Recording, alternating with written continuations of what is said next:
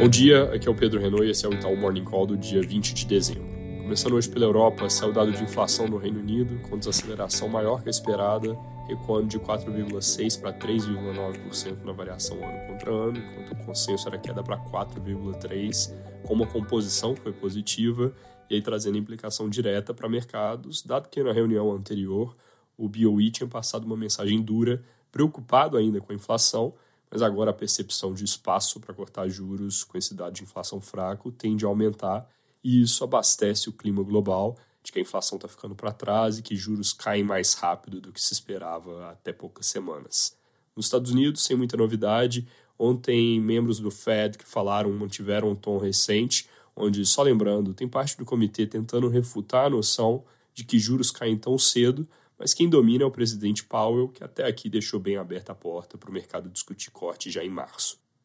Aqui no Brasil, ontem a ata do Copom veio na nossa leitura com tom neutro em termos de mudança na comunicação, dado que reconheceram melhora no ambiente externo e da inflação corrente, bem como desaceleração da economia no terceiro TRI, mas colocando alguns poréns. O ambiente externo melhorou, mas ainda é volátil, a inflação desacelerou, mas em linha com o esperado, o PIB do terceiro TRI foi fraco, mas com surpresa para cima no consumo.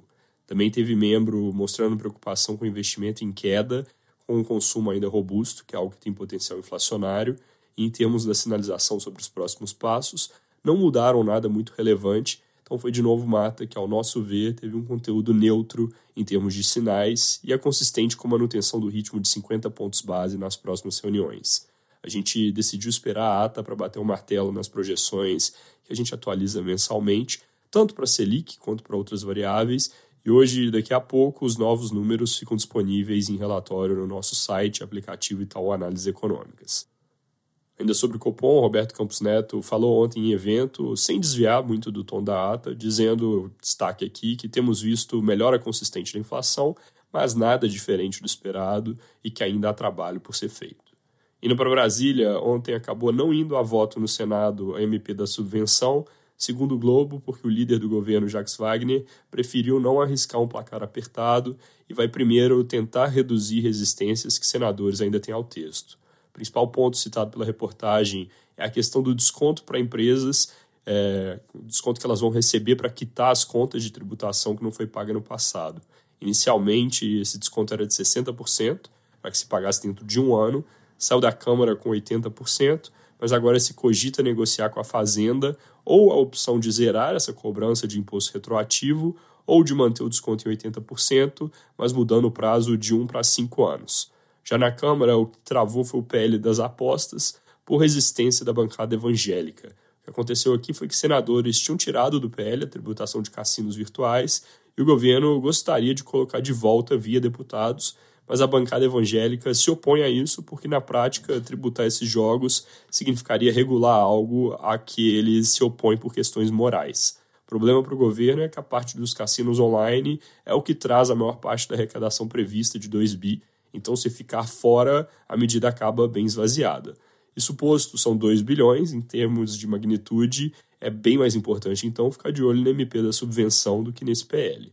E aqui é importante comentar que esse desconto da subvenção para retroativos, obviamente, importa, mas na verdade a maior parte do mercado nem põe na conta porque é muito difícil estimar. Então, se for zerado, por exemplo, não deve ser tomado como má notícia o fato da medida ter passado antes do fim do segundo tempo, mais do que dominaria essa eventual concessão.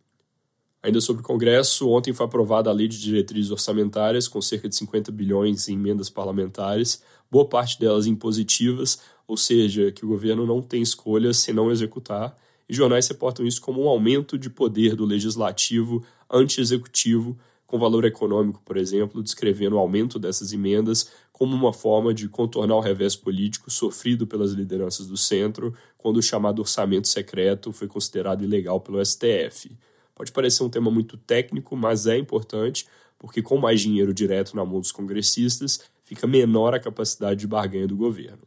E mudando de ontem para hoje, além desses temas pendentes, deve acontecer a promulgação da reforma tributária. Isso é inteiramente simbólico, o que tinha que acontecer de fato já aconteceu. Inclusive, não parece coincidência que a S&P fez logo na sequência da aprovação da reforma a revisão da nota de crédito do Brasil, que já estava com perspectiva positiva há alguns meses. Com esse incremento da nota de BB-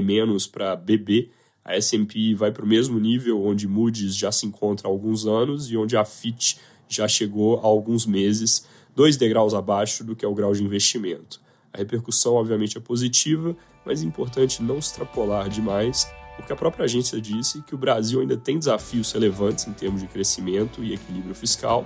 enquanto a gente pode sim ter um potencial de crescimento um pouco maior à frente por causa do acúmulo de reformas que a agência cita, a questão fiscal segue delicada e o país deve ter um aumento expressivo de dívida nos próximos anos. É isso por hoje, bom dia.